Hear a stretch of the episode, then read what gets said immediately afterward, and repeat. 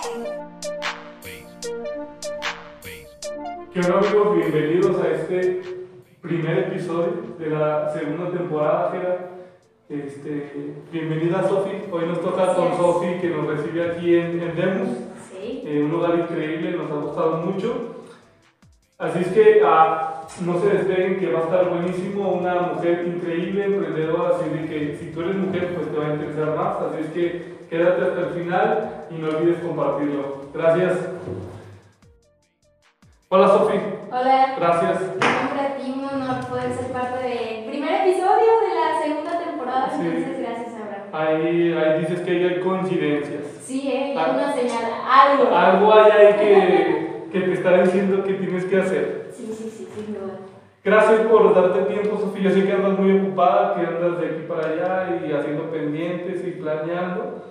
Y quisiera entrar, este, estamos aquí en, ah, en Demos, que es eh, un coworking, ¿no? Sí. Este, pero primero, para que te conozca un poquito más la gente, ¿quién es Sofía? Sofi, Si te dijeran, ¿qué, te, qué define a Sofi? ¿Qué le dirías a- para que te conozcan? yo creo que en resumidas cuentas, soy una aventurera que le gusta experimentar, le gusta arriesgarse, pero siempre no quedarse con las ganas de nada.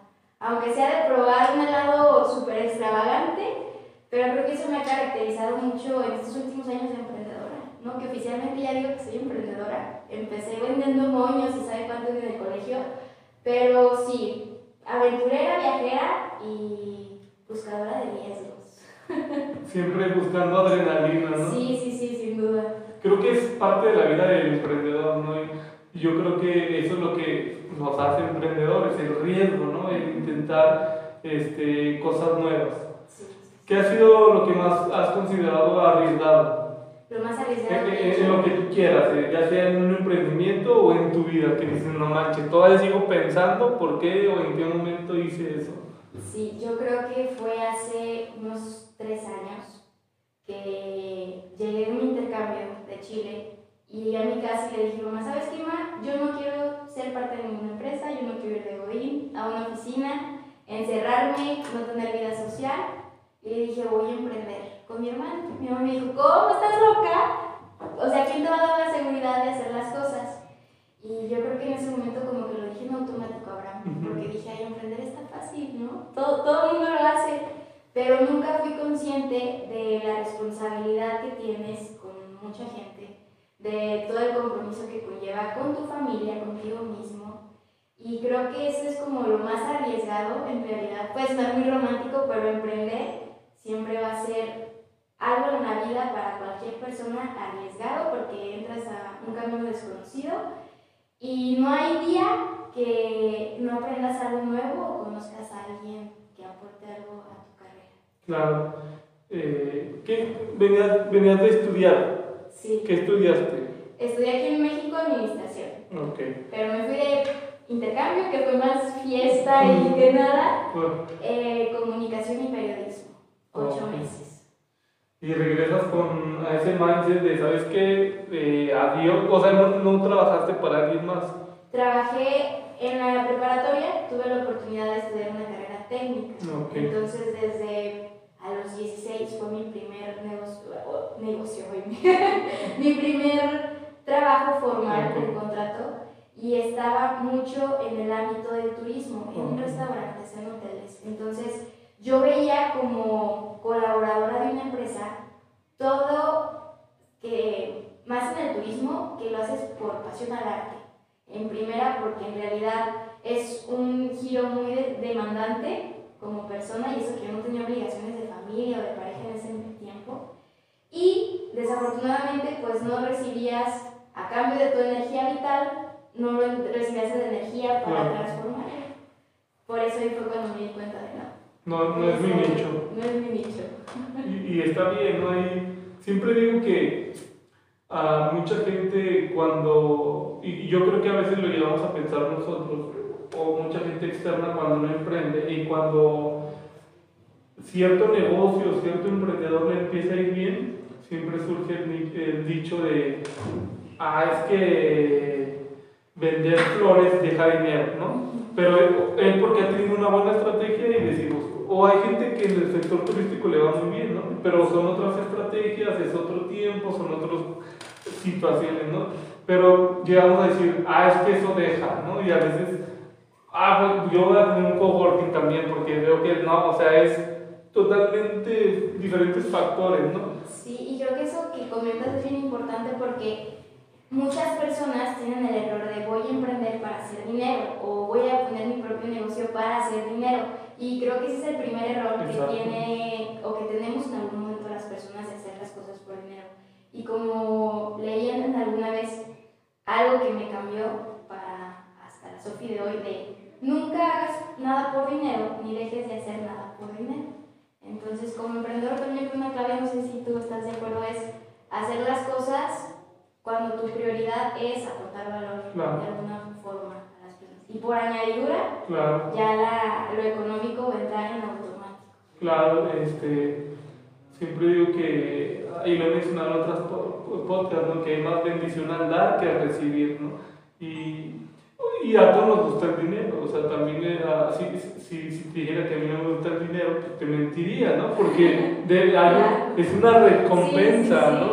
Y, y, claro que pues entre parte de esa madurez en nuestra vida es, ah, yo lo veo así y, y lo he lo mencionado en el podcast anterior, o sea, tener una vida abundante, tener plenitud en todo y, y el dinero se necesita para tener esa vida también. Exacto. Y a veces también pensamos, y eso lo he aprendido en estos últimos años, de siempre hacer las cosas desde el amor, ¿no? De si voy a emprender no es para tener menos deudas, porque te estás enfocando en deudas al final de cuentas.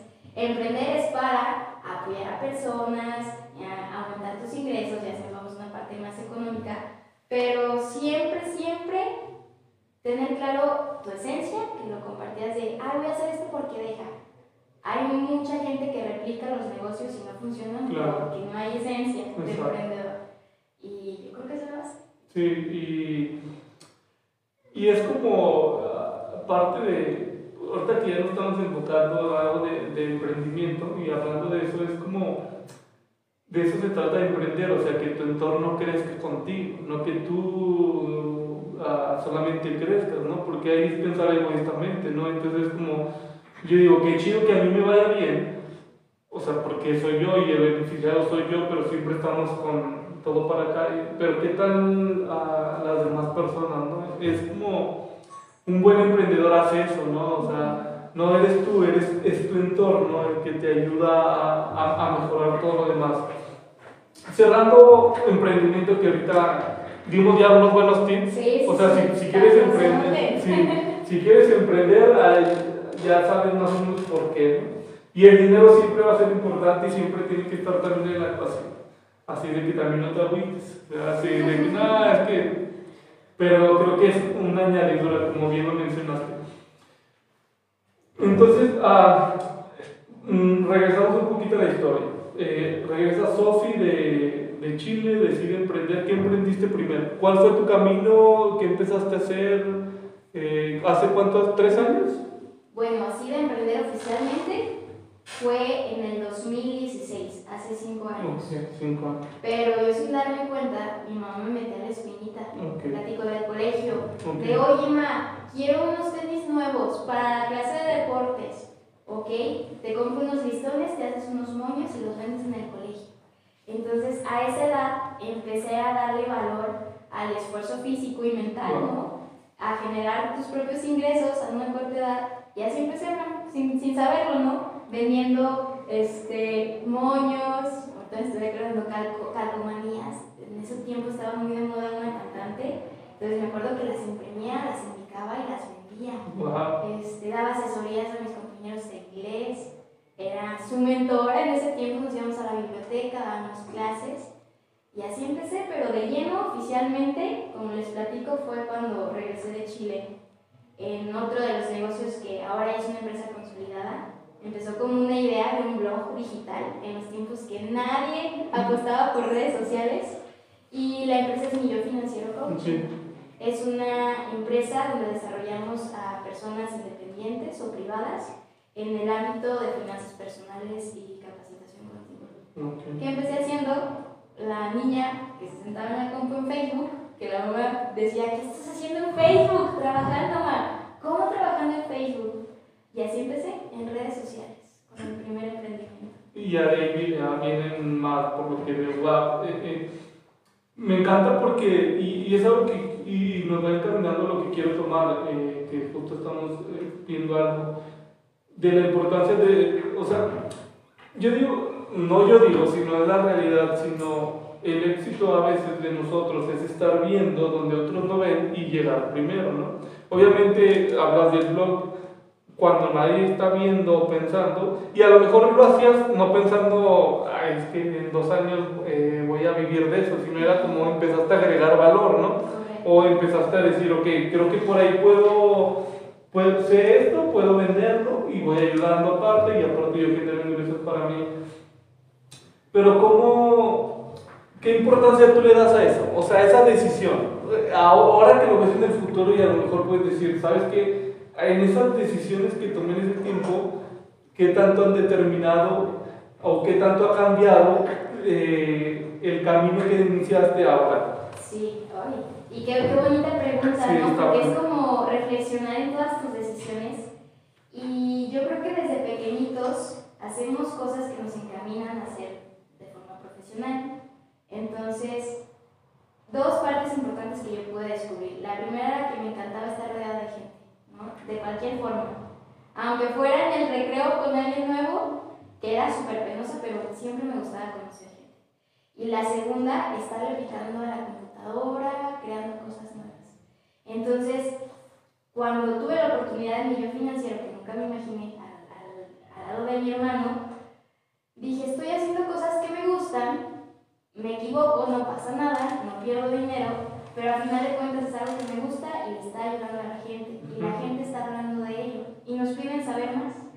Entonces ahí fue cuando se me prendió el foco y dije, yo quiero seguir haciendo todo esto el resto de mi vida. De alguna manera incorporar lo que ya hacía físicamente, ahora a través de una compu, un, un diseño, una imagen, digital. una foto. ¿Y qué tanto Ah, es ahora? lo. Sí. Ahora yo diría que es 90%.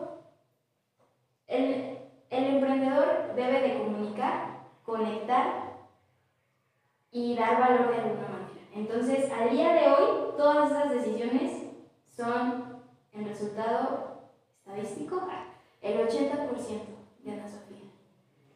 Cada cosa que afortunadamente a Dios, a la vida, que he hecho en mi carrera profesional, me han gustado, porque conozco gente, compañeros de la carrera que se quejan, que no les gusta lo que hacen, entonces soy muy afortunada y dichosa de, de poder a temprana edad empezar a hacer cosas que me gustan. Claro. Y ahora mi poder, Sí, qué mejor no es. qué mejor. Siempre es como. Es como. Pues es un sueño, o sea. Siempre digo que disfrutas lo que haces, este, crees, creces tú, va creciendo tu entorno, la gente que está contigo y, y te pagan, ¿no? Y, y tienes esa libertad. Y mencionaba esto, porque algo que quiero, que veo que tú estás trabajando en eso, este, que ahora yo veo esto.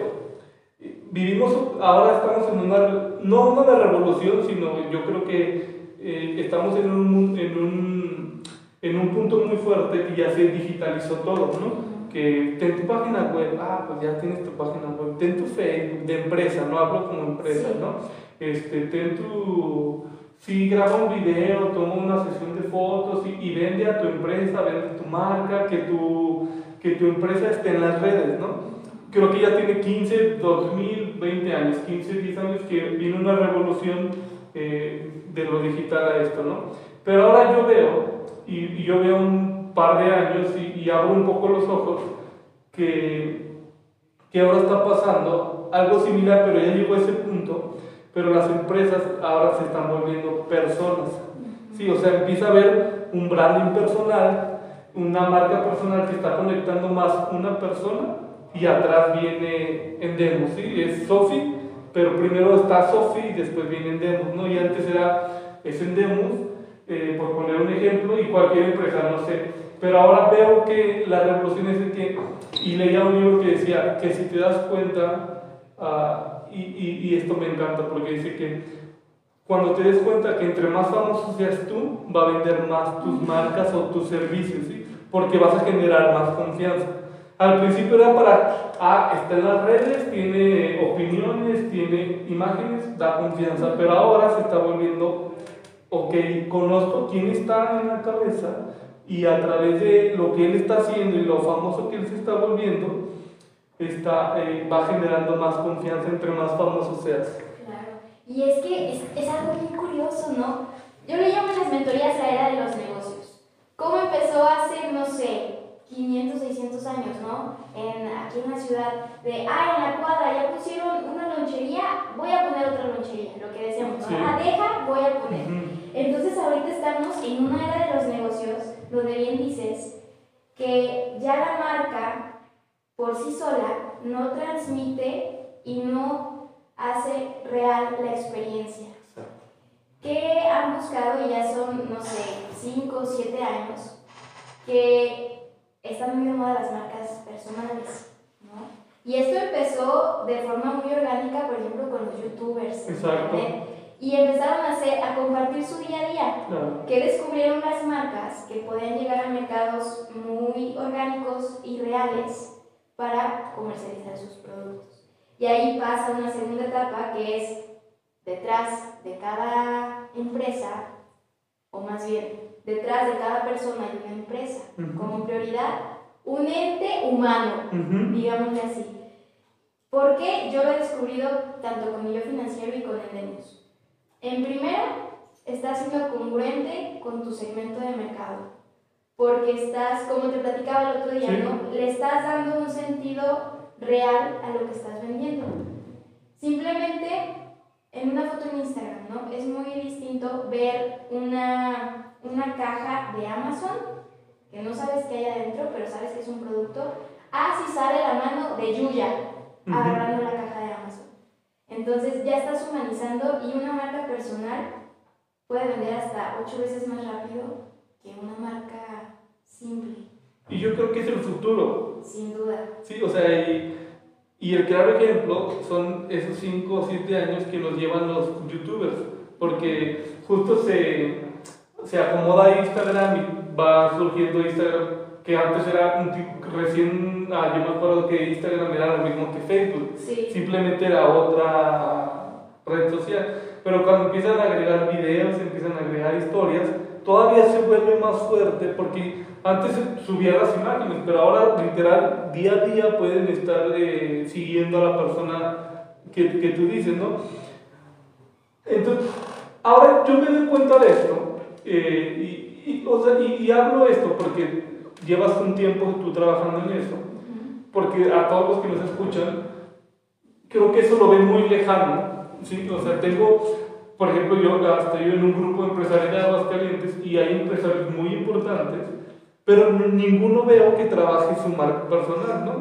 Y yo me doy cuenta, y son gente de mucho valor, o sea, gente que tú dices, o sea, puede tener muchas cosas, pero no tiene marca personal. Entonces yo digo, es como, yo estoy empezando a trabajar con eso, cuando me doy cuenta y digo que estoy perdiendo el tiempo, debo de empezar a, a- a hacer, porque veo esto también, si tú te has dado cuenta, y todos tenemos amigos y conocemos empresas que por diferentes situaciones han tenido que quebrar, ¿sí? han tenido que cerrar, y no- o una mala decisión que nos puede pasar en cualquier momento, y se viene de abajo años de trabajo, años de emprendimiento, y tienen que volver a empezar de cero. Y yo creo que respaldarte en una marca personal siempre no te va a bajar, eh, no te va a dejar en ceros. Siempre te va a dejar en un punto en que dices, había una confianza, ¿no? Obviamente nos podemos equivocar y puede haber una mala decisión, pero a fin de cuentas ese respaldo de esa decisión te va, no te va a hundir tanto porque va a haber un, un fondo en decir, ok, yo conozco eh, y, y empiezas en otro punto, ¿no? Incluso hasta para nuevos emprendimientos yo lo veo porque tienes una plataforma, estás viendo y ahora te doy este servicio, ¿no? Eso es lo padre, porque yo en, en la experiencia, porque manejo varias marcas personales de varias personas, chavos que van comenzando con 100 seguidores, personas que tienen más de 600 mil seguidores, que es lo bonito, que todo el mundo puede trabajar su marca personal Claro. y aún mejor, que tienes beneficios de todo, hasta en publicidad, ¿no? ¿Ves la, yo veo, por ejemplo, aquí con mis negocios reales, yo con Endemus veo que tengo un presupuesto al año de X cantidad para publicidad, pero con mi marca personal en la Sofía utilizo, no sé, el 5% de ese presupuesto y vendo 8 veces más que Endemus. Entonces son muchísimas las ventajas, pero ¿qué pasa?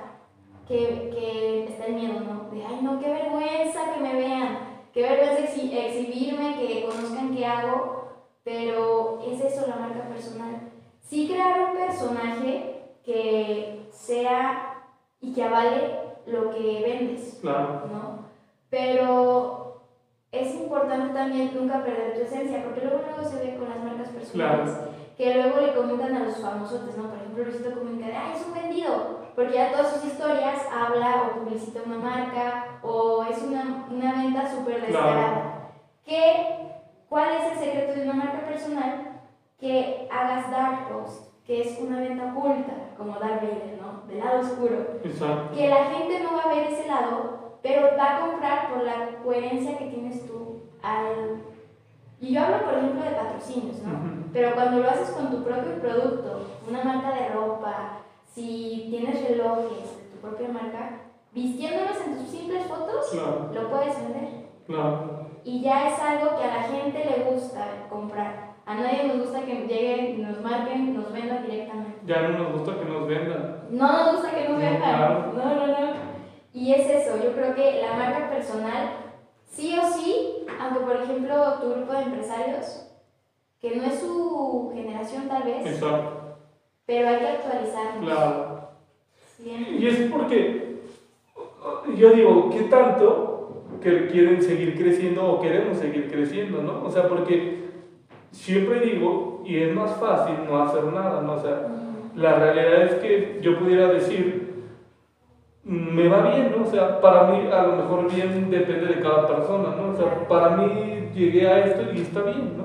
A lo mejor para ellos también está bien, pero pues ah, yo siempre veo, yo soy un obsesionado de crecer, siempre, o sea, en todo. Entonces, es como parte de eso, es como estar, estar al día y estar este, viendo eso, ¿no? Y como tú dices, o sea, yo siempre digo que hay que hacer más con menos. Entonces, a veces, eh, una herramienta que es eso, vender ocho veces más, pues, a- si yo les digo a ellos, o a quien le diga, a quien no le va a gustar, ¿no? O sea, si yo te digo, oye, vas a vender ocho veces más, pues serían tontos si dijera que no. Obviamente es un proceso, ¿no? Pero es como estar en, estar en ese punto, porque yo creo que cada vez que estamos llegando a ese punto, pero yo creo que esto se va, a, se va a volver, y yo me ponía a pensar en unos años y decía, me ponía a razonar, ¿y qué serán 10 años? Yo pienso que va a estar tan... sen- Yo lo veo así, obviamente hay que, el mundo es muy cambiante y yo pienso que se va a centralizar todo a marcas personales. Yo creo que, porque vamos a vivir en un mundo en que cada vez va a haber más, más, más, entonces te van a llenar la cabeza de tantas cosas y van a marcar mucho la diferencia aquellos que puedan ah, conectar con las personas. Sí, y es ¿No? que yo creo que hasta en 3, 4 años lejos. Porque cuánta cosa no, nos ve- no vemos simplemente en, feed- en nuestro feed Sí. en Facebook o en Instagram, que ya hay de todo, de este, estilos de vida, gustos, profesiones. Entonces, ¿qué es la marca digital? Que pues sí, en el universo somos una gotita del océano. Entonces, de este mundo generamos tribus dentro de la sociedad. Y en cada tribu hay una marca personal referente que va a tener la de éxito. Exacto. Y como dices tú, de tal vez para una persona su objetivo no es estar en redes sociales o porque ya está de la voz. Pero yo siempre que le digo a los chavos de mentorías, de como emprendedores hay que tener un vija o un sueño grande, una meta pequeña y un objetivo concreto. De ese sueño que te vas a dormir con la idea que te levantas y es lo primero que piensas pero ponerlo cuantitativamente, ¿no? De, si quiero tener, no sé, 100 nuevos seguidores para comenzar a tener una tribu, que tengo que empezar a hacer día con día para llegar a tener ese sueño grande? Claro, y es un buen momento para empezar. Los que lo hemos empezado. Exacto, ¿Sí? exacto. Eh, Yo me incluyo porque digo que desde el año pasado y parte del podcast es agregar valor, pero también ah, un poco marca personal, pero de- no dejar de dar valor. Y es algo muy fuerte que traigo.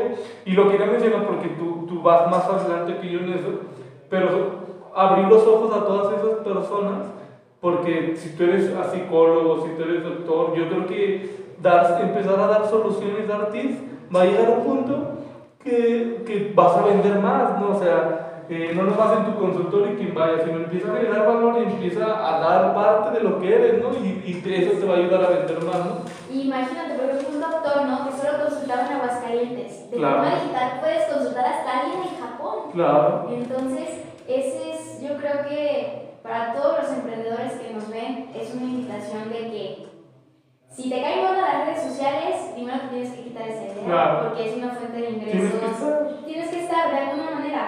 Y la segunda es de que hay que intentar cosas nuevas, como comenzamos el podcast, ¿no? De, oh, eso es que me da pena subir una foto, no sé tomarme fotos, o esto. Siempre va a haber pretextos para no empezar, porque nunca va a ser el, momento indicado. Entonces, de verdad, háganlo. Yo he visto a Abraham que ha empezado poco a poco, pero hasta compartir tips, ¿no? Sí, todos somos expertos de algo, aunque sea lo más banal. Sí, ¿no? Pero lo que, si no eres bueno en algo, si tu mamá te dice eso, que qué mala mamá, pero somos buenos en algo, en lo que sea más mínimo, en, en sembrar, en... Regar las plantas. Sí, regar plantas, en acomodar sillas, en Sí, algo. claro, claro. Y siempre va a haber alguien ah, que es parte, que a mí lo que me encanta es como, como, como ser vulnerable, ¿sabes? Eh, y hablábamos de eso de la coherencia en tus redes, ¿no? O sea, yo lo veo así, a mí me gusta también como, no todo es perfecto, y también la gente a veces lo puede saber, ¿no? O sea, no, no es como, como a veces pensamos que no hay un, hay un perfil y ese perfil es perfecto. O sea, yo creo que la vulner- vulnerabilidad te abre también puertas para ver, ¿sabes qué? Yo estoy bueno en esto y va a haber un nicho que, que, que tiene esa necesidad o que, que esa vulnerabilidad que tú tienes va a conectar con esas personas indicadas, ¿no? Es que eso me encanta y así como lo dijo Sofi, sí o sí ya tenemos que empezar a, a trabajar en... Si no, creo que, como tú dices, en tres años se va a marcar mucho la diferencia en- y ya lo vemos en varios referentes, o sea, que tienen su marca trabajando dos, tres años y, y tienen mucho. Cambiando el tema, Sofi, ah, hablemos un poco de hábitos. ¿Te gusta como estilo de vida? Sí, me encanta. También es algo que Sí. te apasiona. ¿Cómo es Sofi? Sophie es una persona que es muy extremista, ¿no? Puedo enamorarme brutalmente de algo, de un nuevo hobby, de un lugar, y me gusta exprimirlo con todo. De, este, si es un lugar, conocerlo de pie a pa. Ok. Si es una comida, comerla diario un mes.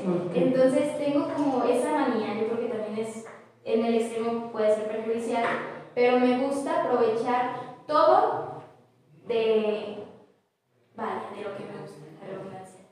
En hábitos, soy una persona constante porque como un mentor me dijo, como eres en lo mínimo, eres en lo máximo.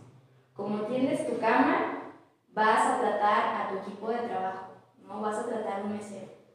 Mi mamá alguna vez me dijo, como cuando salgas con un novio, fíjate cómo trata a su mamá. Porque si a su mamá la trata X o Y, a ti te va a tratar doblemente Sí. eh, como la trata ella. Entonces creo que es eso. Si no nos gusta levantarnos temprano, si no comemos bien, al final de cuentas es algo que empieza en el interior y el exterior es un reflejo nuestro. Entonces el hábito hace al humano y al emprendedor. Exacto. Y es como, siempre digo que, así como para el éxito es el acumulo de buenas decisiones, también el fracaso es un acumulo de varias deci- decisiones, ¿no? No de, una, de un día a otro estás en un lado ni, ni en el otro lado, sino esa constancia, esa disciplina de cada día te va a ir acercando a tu fracaso, te va acercando a tu éxito, ¿no? Entonces es como, también yo siempre digo, porque todos fallamos, yo fallo, ¿sí? Entonces a veces pensamos que a una perfección, o sea, a lo mejor un día no pasa nada, ¿no? Pero es la constancia, de decir, van 10 días, no van lo que vaya, pero eso, eso te va guiando. Cuéntanos un poco más de, uh, porque el club de las 5 de la mañana, Sí. ¿qué tanto te ha ayudado? Sí. ¿Qué tanto te ayuda y qué recomiendas de eso? Fíjate que aquí tengo la fortuna de tener dos miembros que estuvieron en el club y a veces yo le platico a mi mamá y me dice, ay, exageras, eres dramática. Pero yo cuando comencé el club de las 5 fue en cuarentena, como para mayo, que yo me sentía mal, quería tirar la toalla, este, dejar de hablar a mis amigos, fue cuando dije, ¿por qué no hacer cosas diferentes, no? Si ahorita no tenemos la posibilidad de ver a personas o hacer cosas que estamos acostumbrados, pues retar a tu cuerpo. Yo ahora, de verdad, después del club de las 5, siento que cambió mi vida. En muchos aspectos, ¿no? Y no solamente por tener una rutina diaria, que yo es una rutina pero más enfocada en crear hábitos para tomar decisiones. Pero el club de las 5 de la mañana para mí se ha sido un parteaguas para mi crecimiento emocional y mental.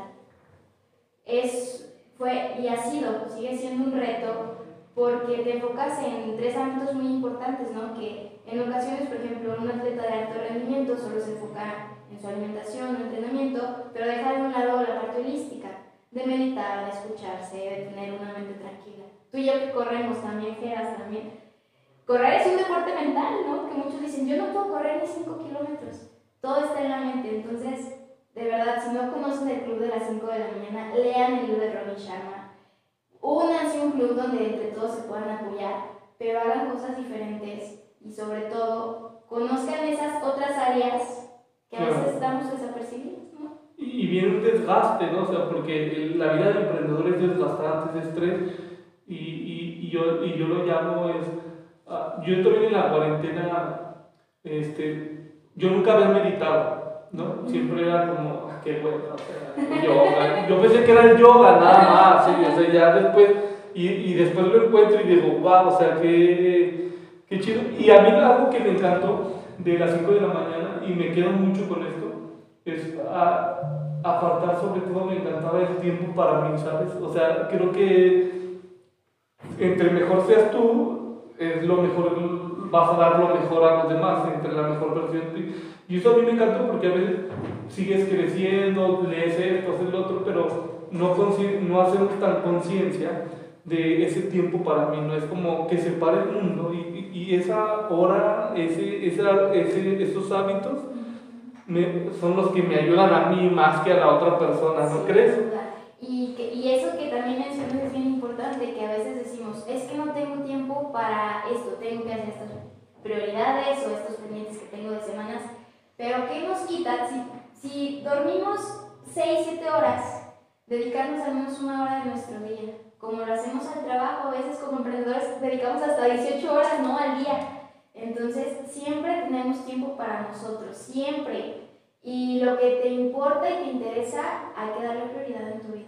Y lo hemos hecho a un lado. Sí, Y, sabes, y es como, eh, y yo creo que por eso lo tienen que leer, porque eso trata, o yo lo puedo resumir en eso, como haz una pausa en toda tu vida y dedícate a, a ti, ¿no?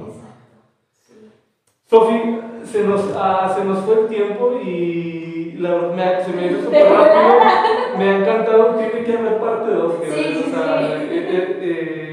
es, le vamos a llamar parte 1 con Sofi, va a haber parte 2 para profundizar más en hábitos. Me gustaría como, porque es un mal de nuestra sociedad que de- decimos que, porque lo hemos llamado así, pero que la rutina la odiamos supuestamente ahora y que por eso tantas cosas hay ahora, pero realmente siempre necesitamos, no llamarle rutina, pero sí un- unos hábitos, como bien lo dices, ¿no? Entonces creo que hay algo que podemos, ah, que creo que le, pues, tiene mucho valor que podemos profundizar para, para ayudar, porque eso parte de todo, ¿no? Sí, es la base.